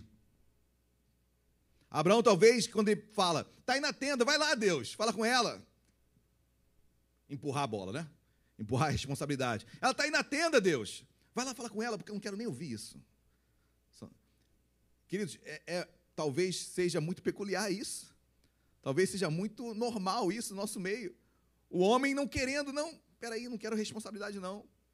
Ela está na tenda aí, Deus, vai lá na tenda, conversa com ela. Aí que, que um, deles, que creio eu, o personificado em Deus, fala para Abraão: certamente voltarei, certamente voltarei a ti, Abraão. Voltarei para falar contigo, ou seja, já te dei uma ordem, trate-a como uma princesa. Eu vou querer prestação de contas. Eu vou voltar a ti, camarada. E olha que a Bíblia diz ainda: certamente voltarei a ti, daqui a um ano, ainda dá um prazo, ainda dá um tempo. E ele fala: E Sara, tua mulher, dará à luz um filho. Sara o estava escutando a porta da tenda atrás. Sara estava atrás da tenda, atrás da porta, escutando tudo. Queridos, vocês acham que Deus não sabia disso? É claro que Deus sabia que Sara estava ali. Por que não a chamou? Porque Deus queria tratar com Abraão. O sacerdócio dele que estava precário, estava falido, a tal ponto de anuir um adultério. Estava falido o seu sacerdócio, deixando a sua princesa solta, sem o cuidado espiritual sobre a vida dela. E ela estava atrás da porta ouvindo tudo. E olha o que diz versículo 11. Abraão e Sara já eram, eram já velhos, avançados em idade. E a Sara já lhe havia cessado o costume das mulheres. 12, preste atenção. Riu-se, riu-se, pois Sara no seu no seu íntimo, Sara começa a rir, dizendo consigo mesma: depois de velha e velho também o meu senhor, terei ainda prazer? Para aqui, queridos. Olha, ela riu no seu íntimo. Ela riu consigo mesma. Ela não não deu para que o exterior soubesse, visse que ela estava rindo. Mas no versículo 13, olha o que diz: Disse o Senhor a Abraão: Por que se riu Sara, dizendo: Será verdade que darei ainda a luz, sendo velha? De Deus que não se esconde nada, mesmo rindo no íntimo, mesmo pecando no íntimo, mesmo pecando sem ninguém saber, mesmo achando que ninguém está vendo, Deus viu o seu riso no seu íntimo, a sua falta de fé no seu íntimo, e Deus fala o quê? Disse o Senhor a Sara? Não. Disse o Senhor a Abraão: Por que se riu Sara? Talvez Abraão falasse, vai lá falar com ela, pô. O que, que tem a ver com isso? Abraão não poderia ter falado isso? Pô, você está falando de Sara? Eu não sou dona de Sara, não, Deus. Por favor, vai lá e fala com ela. Mas não. Deus foi em Abraão. Por que Sara está rindo? Porque se ela está rindo, camarada, a culpa é tua.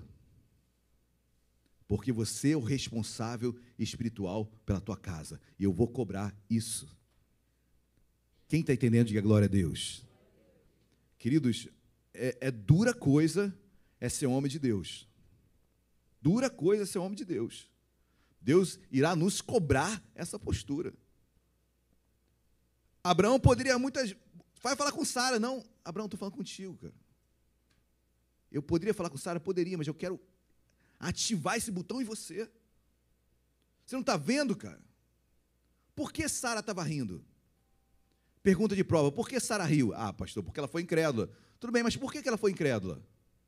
Ah, pastor, porque ela não tinha comunhão com Deus. Mas por que ela não tinha comunhão com Deus? Ah, pastor, aí só conversando com ela, isso é espiritismo, não tem como fazer. Não agrada a Deus. Isso é consultar mortos. Isso não agrada a Deus.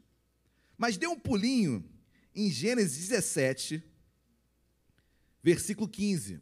Porque é isso que Deus falara de Sara, Deus já tinha falado para Abraão. Olha que Gênesis 17, versículo 15, a partir do 15. Todos acharam, amém? Gênesis 17, versículo 15.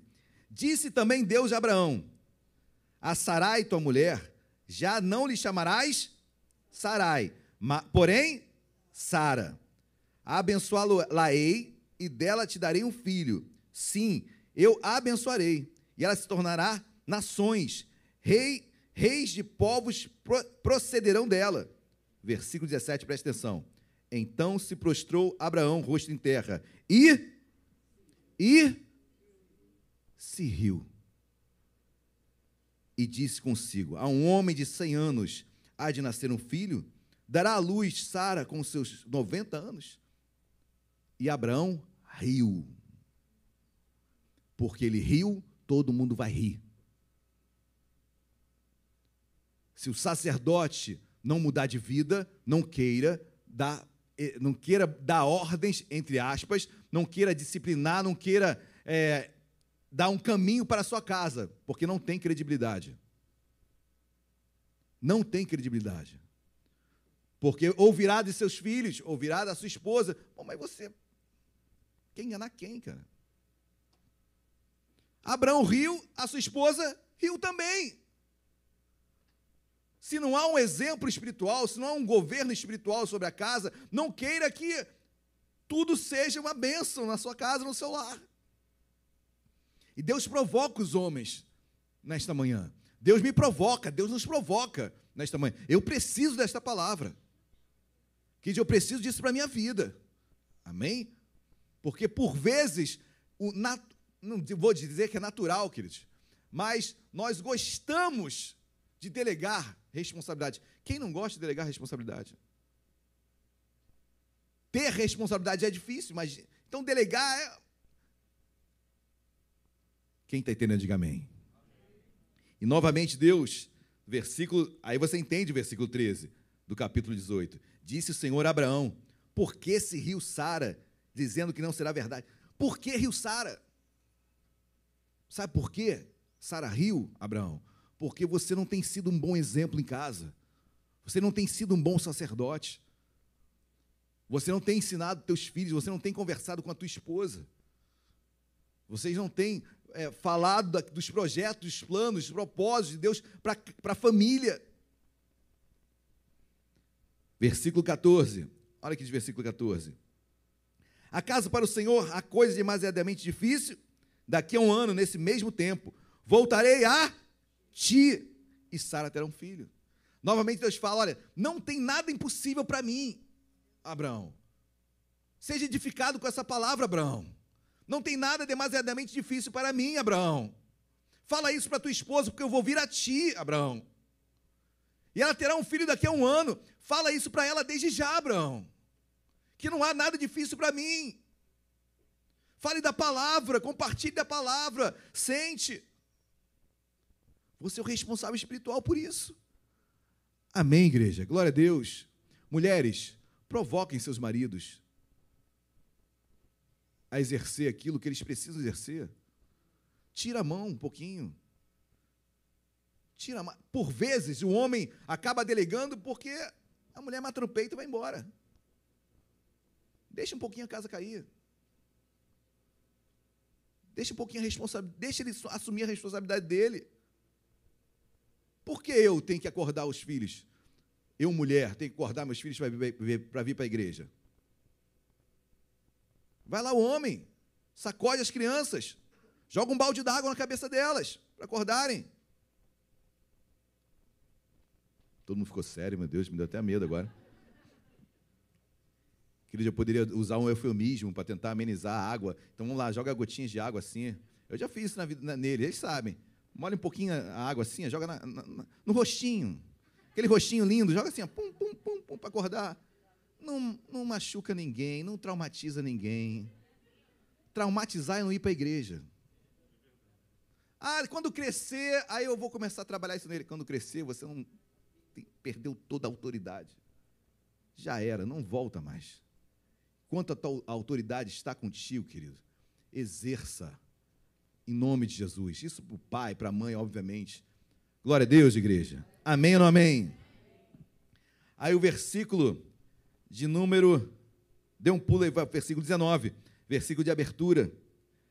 Depois de tudo isso, depois de Deus falar com Abraão, levar ele a responsabilidade como sacerdote, aí você entende o 19.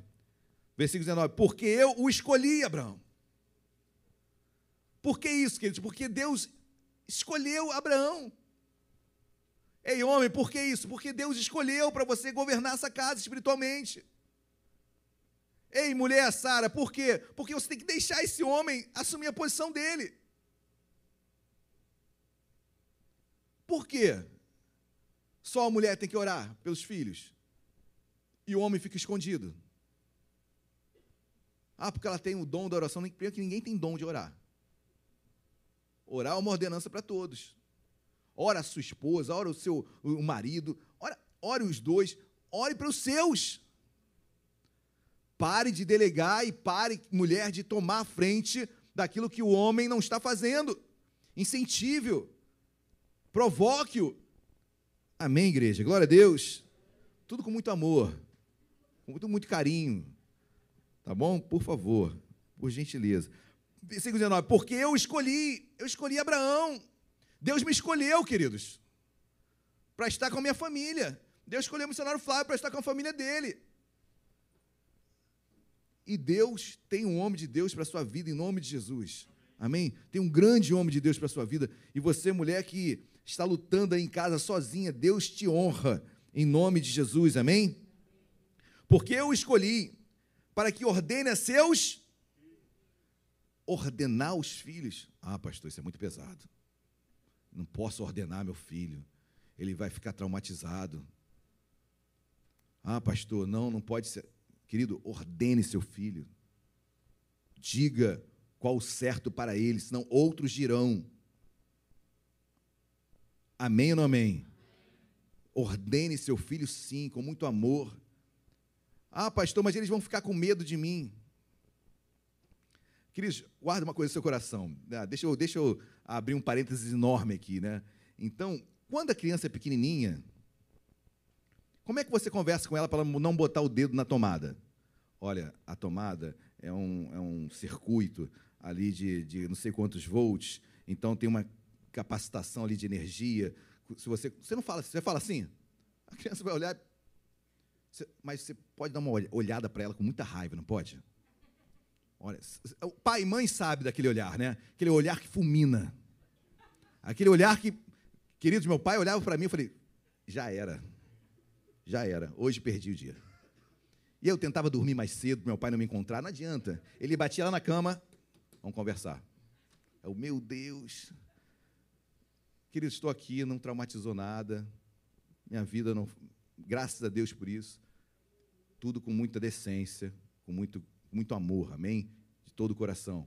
Mas, queridos, aquele olhar que dá medo. Pastor, o senhor está falando que meu, meu, se meu filho ficar com medo, não, não vai traumatizar. O olhar tem que dar medo mesmo, porque é melhor ele ter medo de mim do que morrer eletrocutado. Pastor, mas Deus era assim. Vai no Antigo Testamento. Moisés subiu ao monte, mas ninguém subia. Por quê? Por quê, queridos? É um tipo de relacionamento que vai amadurecendo. O povo não subia ao monte, nem Arão subia com Moisés, nem os demais subiam, porque tinham medo de Deus. Deus queria dar medo para o povo? Não, queridos. Mas um bebê, porque o povo estava nascendo ainda espiritualmente. E é um bebê ainda. E ele precisava se relacionar depois, queridos. Claro, hoje todos nós temos acesso ao Pai. Estamos maduros para esse acesso. Amém, igreja? Glória a Deus. Assim somos nós com os nossos filhos. Tem que fazer aquela cara assim meio de, meu Deus.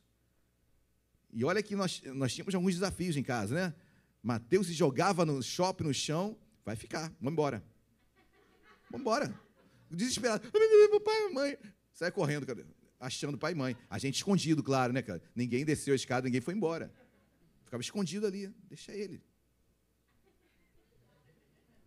Nunca vou esquecer um dia na van, estava indo para van, encontro da igreja, queridos.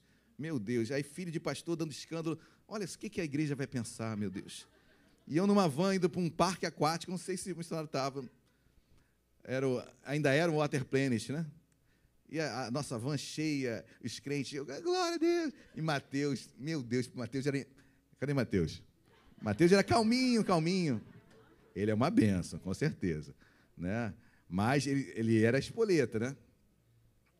Eu só, eu só ele, ele, começou a, a, querer me desafiar. Cara, eu sou mais forte que você, cara. Não vai dar certo isso. Aí eu só segurei ele. Segurei ele, só entre as pernas assim, dê uma seguradinha nele. Tenta sair. É, Chorando. é. Se continuar, não sai. Ah, mas pai. pai, é, é. Calminho depois. Deitou. Viu que não ganhava na força, não vai ganhar na força. Queridos, porque se você não, não colocar limites, você vai perder seu filho. Vai perder seu filho. Então coloque limites desde já. Não traumatiza, tenha certeza disso. Estamos aqui de pé, graças a Deus. Vivemos de uma geração, como é que é? Geração Nutella que tem falado aí, né? Tem voga, né? Geração Nutella. Não posso falar mais nada porque ofende. Tudo é ofensa. Meu Deus, misericórdia. Tudo é bullying, né? Tudo é isso, aquilo. Claro que existem os, os, as atrocidades, queridos. Por favor, amém? Entendam perfeitamente e, e saibam filtrar o que eu estou falando, mas é, não deixe de educar seu filho. Se você não educar seu filho, outros se educarão. E não será da forma com a qual você quer e deseja, segundo as Escrituras. Amém? Porque eu escolhi para que ordene a seus filhos, é, é ordenar mesmo, não é? Por favor, faça isso, senão seu pai vai passar vergonha. Tem gente que fala assim: eu vou passar vergonha, não faz isso, por favor. Que passar vergonha para filho? Pedir, por favor, para o filho, para não passar vergonha. Tem, nós estávamos no McDonald's, ontem no McDonald's. Meu Deus, Débora e Mateus, a gente não conseguia comer, porque a, a menina gritava tanto, tanto. E a mãe? Ai, filhinho, não faz de passar vergonha, não. Para com isso. Meu Deus do céu, eu com a vontade ali, pega essa menina. Meu Deus! Mostra que não pode falar assim, gritar assim. E, queridos, era um grito assim, mas eu tô, pode elevar a décima potência. E todo mundo incomodado e a mãe nem aí. O pai, então, estava comendo. A mãe ainda se desesperava, o pai estava nem aí. Não é, é, cuida, a mãe cuida, né? E às vezes até entendo a mãe, poxa, caramba, não tem apoio nenhum. Mas, queridos, passivos, passivos. Estava quase destruindo, estava tirando foto, ainda tinha um momento de foto aí no McDonald's. Era a única coisa que parava a menina ali, que ela tirava foto. Mas depois que acabava a foto, misericórdia. Ninguém conseguia comer. E essa passividade, queridos, se você não colocar limites, amém ou não amém? Ordene a seus filhos. E a sua casa, depois dele, a sua posteridade vai ser abençoada. Sua descendência vai ser abençoada. Porque eu falei contigo, Abraão, e a sua casa, a sua posteridade, seus filhos, seus filhos serão abençoados. Amém? Eu oro pelos meus netos, pelas netas, eu oro pela minha posteridade, a minha descendência será abençoada. Amém, igreja? Glória a Deus. Nossa família será abençoada. Nossa família é abençoada. A fim de que guardem o caminho do. Queridos, guardar o caminho é diferente. Olha só, eu vou, vou, vou usar uma analogia, né? Hoje você sai, vai para algum lugar, você bota o Waze, bota o Google, o mapa lá do Google. Não é assim que você vai para um lugar? Então a facilidade é tão grande que você não guarda mais o caminho. Você está dependente do Waze. Eu sou um dependente total do Waze. Né? Porque eu não guardo o caminho mesmo. Eu quero trazer essa analogia para que você entenda, queridos, que uma coisa é você andar no caminho, outra coisa é você guardar o caminho. Quando eu guardo o caminho, eu todo dia vou andando por ali. Agora, se eu passo pelo caminho e não me faço por guardá-lo, se eu depender do Waze sempre de alguém para estar no caminho, eu nunca estarei. Então, pai, você é aquele responsável para martelar no teu filho, para ele guardar o caminho. Chega de dar o Waze da igreja, chega de dar o Waze do amigo. Você é aquele que faz seu filho guardar.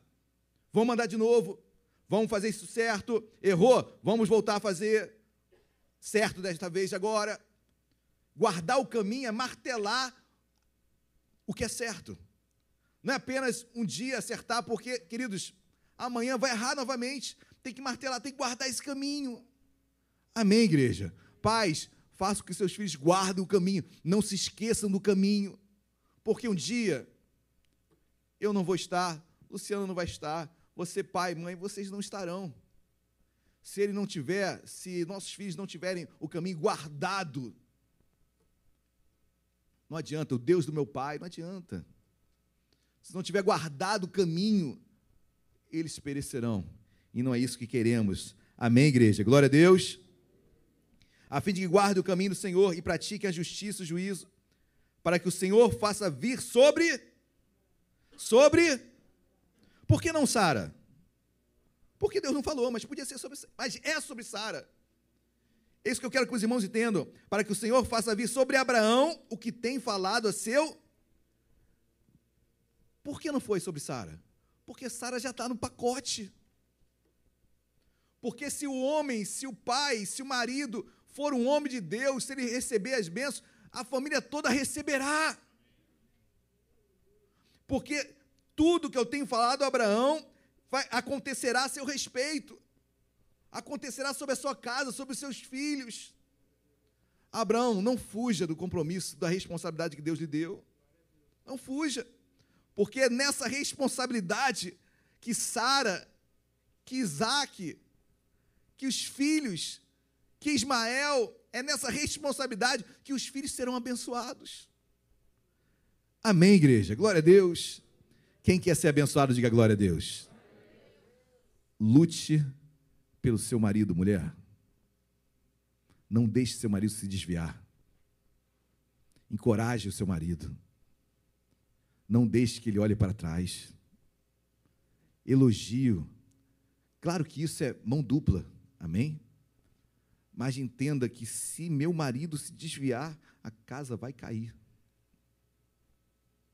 Se o governador espiritual, que aquele que tem que cuidar espiritualmente de mim, de mim, não estiver firme, a minha casa estará abalada. Por vezes, queridos, eu fiz gabinete aqui e eu pedi para a esposa: olha, dá um passinho para trás, deixa teu marido passar um pouquinho. Eu falo isso ministerialmente, eu falo isso espiritualmente, principalmente ministerialmente. Eu falo: olha, deixa teu marido chegar onde você está. Você não deixa, você faz por ele. Dá um passinho para trás, vai ser bom para todo mundo. Teu marido vai avançar, e seu marido avançando ministerialmente, espiritualmente, a casa, a família será abençoada. Amém, igreja? Receba essa palavra no seu coração nesta manhã, amém? Que a sua casa será, é uma casa abençoada, e ela passa pelo seu marido, vai até você, mulher de Deus, vai até seus filhos. Sua casa não cairá por terra em nome de Jesus. Sua casa é uma casa de vitória, uma casa de promessas, uma casa de bênçãos. Amém? Vamos colocar de pé. Vamos louvar, gente. Vamos louvar de todo o nosso coração. Que Deus abençoe você que está em casa da mesma forma, você homem, você mulher. Amém. Lute, lute pela sua casa, pela sua família. Seja responsável, homem. Levanta aí um altar na sua casa. Levanta um altar de adoração. Lute pelos seus, porque Deus te honra. Deus te honra. Eu tenho certeza disso. Amém? Vamos louvar de todo o nosso coração. Talvez você esteja aqui, seu marido não está, ou talvez, é, infelizmente, por algo de força maior, ele não está mais conosco. Eu não sei como você está, mas eu sei que Deus está aqui, amém? E Deus a fortalece, mulher. Deus a fortalece. Quão bom é andarmos juntos, lado a lado, de mãos dadas, lutando por um propósito maior. Como andarão dois juntos se não houver acordo? Eu profetizo acordo na sua casa. Que vocês possam acordar sobre aquilo que vocês estão sonhando, planejando. Vamos louvar.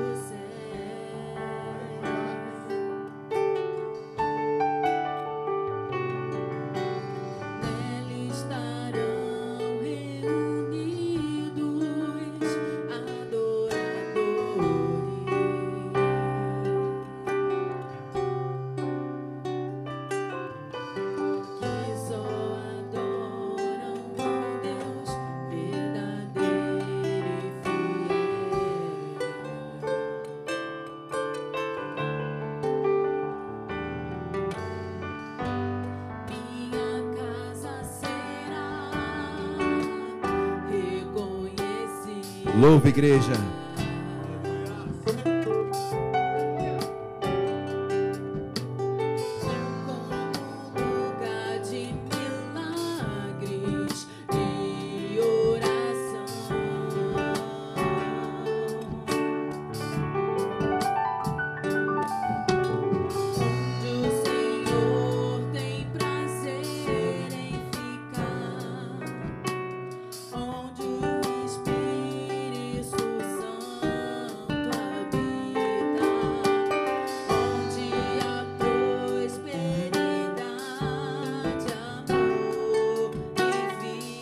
Louvar toda a igreja.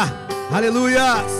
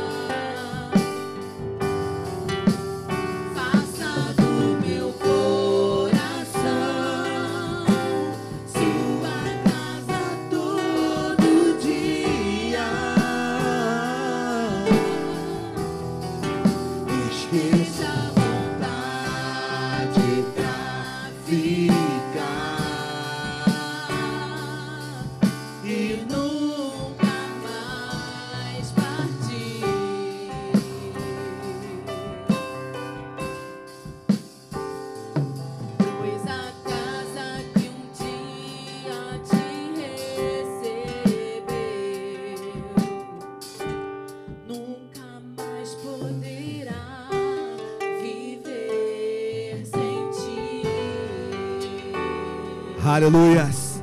Traz harmonia na nossa casa, Senhor. Joga por terra toda briga, toda intriga, toda divisão, todo espírito de divórcio, toda contenda. Nós repreendemos em nome de Jesus. Nós profetizamos, Senhor, homens de Deus, maridos firmes na tua palavra, homens que irão conduzir espiritualmente suas casas, suas famílias, mulheres que auxiliarão seus maridos, meu Pai, nesta condução, apoiarão. Deus, em nome de Jesus, sobre cada homem, sobre cada mulher. Deus abençoe cada casa aqui representada. Nossos filhos são teus, Senhor, são herança tua. Deus, obrigado porque tudo é teu, tudo permeia de ti, tudo é para ti, tudo é para ti, tudo é para ti, tudo foi feito por ti, meu Pai, e nós te amamos. Eu pulei de propósito porque no versículo 19 diz: E pratiquem a justiça e o juízo. Queridos, é, nós temos que levar nossos filhos a serem justos. Justos. Numa sociedade corrompida como a nossa, um mundo que jaz do maligno, precisamos fazer com que nossos filhos sejam justos. Justos. E a nossa justiça não é a justiça de Deus. A justiça de Deus é muito maior, muito mais ampla. Eu não sei quem viu aquele filme chamado A Cabana. E aquele filme é muito, muito forte, né? E aquele pai tem um dilema muito grande com Deus. Ele perdeu algo muito importante. E ele questiona Deus por que Deus não protegeu a filha dele. E, e Deus leva, leva ele a sentar no trono. Coloca aquele homem espiritualmente, olha, senta no meu trono aí. Então você vai fazer justiça a partir de agora. E aquele homem senta simbolicamente no trono de Deus. E olha agora para os teus filhos. E ele começa a olhar para os filhos dele, que ele tinha outros filhos. Um filho fazendo uma coisa errada, outro fazendo outra. E Deus fala: agora julga teus filhos. Olha o que aquele teu filho fez. Você vai ter que julgar ele agora. Ele falou assim: Desculpa, não posso julgar meu filho. Como é que eu vou escolher entre um e outro? Não tem como escolher. São meus filhos. Aí Deus falou assim: Pois bem, agora você sabe o que é sentar no meu trono. Você sabe o que é sentar no meu trono. Quem é você para dizer que aquele não tem jeito? Ele é meu filho. Eu posso transformar a vida dele. Sentou no meu trono, viu como é difícil ser justo? Com teus filhos você não consegue fazer justiça. Eu também tenho a minha justiça com os meus. Mas ele é imperdoável. Ele é meu filho. Eu vou tratar dele. Deus é justo. Coloque isso na vida dos teus filhos para não se rebelarem com outras pessoas, com situações que acontecem, que ele possa saber que Deus é justo. E Deus vai tratar. Deus vai tratar. Juízo, justiça e juízo, juízo. Eu lembro de Moisés, quando Deus fala para Moisés, Moisés, Moisés fala: Senhor, eu sou pesado de boca, eu não tenho como ministrar para o povo. E Deus fala para Moisés: Moisés, quem fez o surdo? Quem fez o mudo? Quem fez o cego, Moisés? E Deus fala: Fui eu que fiz, Moisés. Cego, mudo e surdo. Quem é você para dizer que ele é incapaz do que o outro que enxerga, enxerga e, que é, e que escuta muito bem? Quem é você, Moisés? Se eu fiz, é perfeito. Se eu fiz, não há imperfeição. Eu sou Deus, Moisés. Na minha obra não há imperfeição. Mas na nossa justiça nós olhamos e falamos, poxa, mas ele enxerga e o outro não enxerga. Ele é melhor. E Deus fala, Moisés, eu fiz ambos. E eu não faço nada errado, nada imperfeito. E Deus começa a transformar as nossas vidas. Deus começa a trabalhar nas nossas vidas. Deixe, coloque isso para o seu filho. Para olhar a todos sem qualquer acepção. Sabendo que todo foi feito por Deus da melhor forma. Forma melhor não teria, meu amado, não teria outra forma melhor. Não teria. Sabe que Deus te guarda, Deus te ama. Deus tem visto a sua luta. Lute pelos seus, lute pelo seu filho.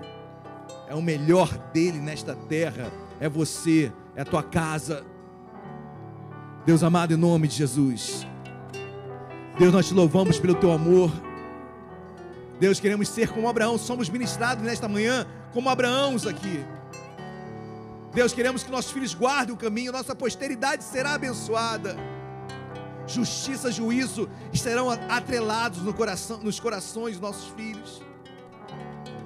Ei, Abraão, levanta um altar na tua casa.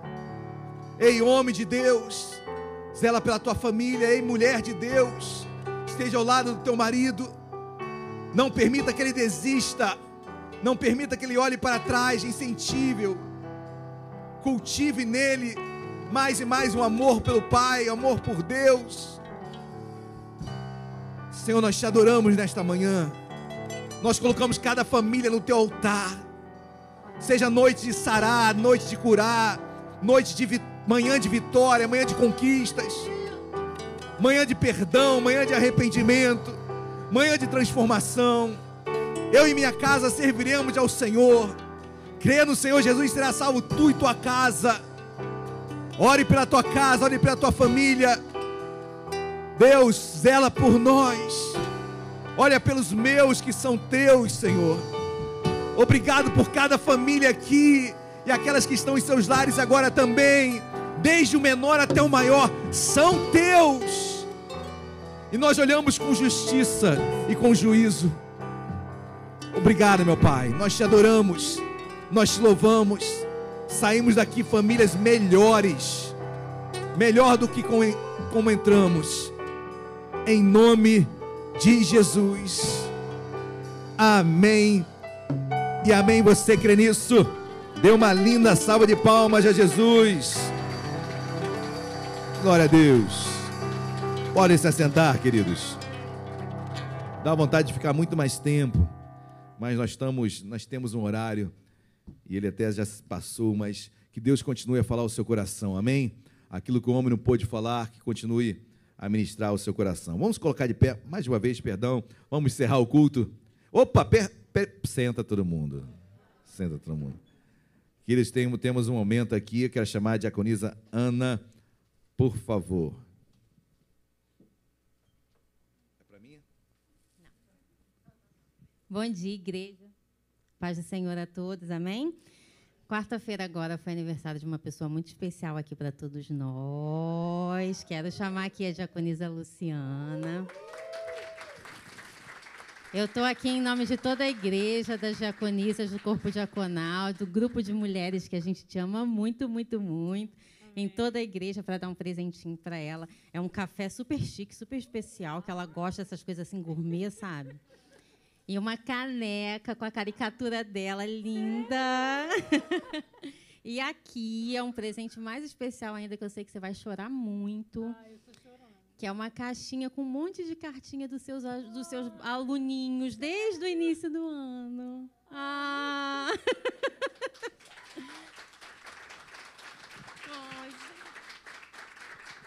Lu é uma benção na nossa vida, nós agradecemos a Deus. Borrei o rímel. Igreja, muito obrigada. Eu sou chorona, quem me conhece sabe. Mas eu amo a casa de Deus. E eu amo o propósito que Deus me chamou. Eu estava falando com as irmãs que vieram visitar a gente hoje, amém? A palavra de Deus fala que existem cinco ministérios. Eu não tenho ministério pastoral na minha vida. Deus me chamou para o ministério de ensino. E eu sou muito feliz em ser separada por Deus para essa obra. Amém? Como o pastor bem falou, não existe concorrência na obra de Deus. Deus distribui talento na multiforme sabedoria para que possamos exercer aquilo que Deus nos fez como propósito. E agora me quebrou as pernas. Receber carta dos meus alunos é o que eu tenho mais alegria na vida. Eu dou aula de classe de batismo há 20 anos, eu dou há 25 anos aula para os juniores eu amo essa obra. Amém? Muito obrigada, igreja, pelo carinho de todos vocês. Eu sou muito grata a Deus.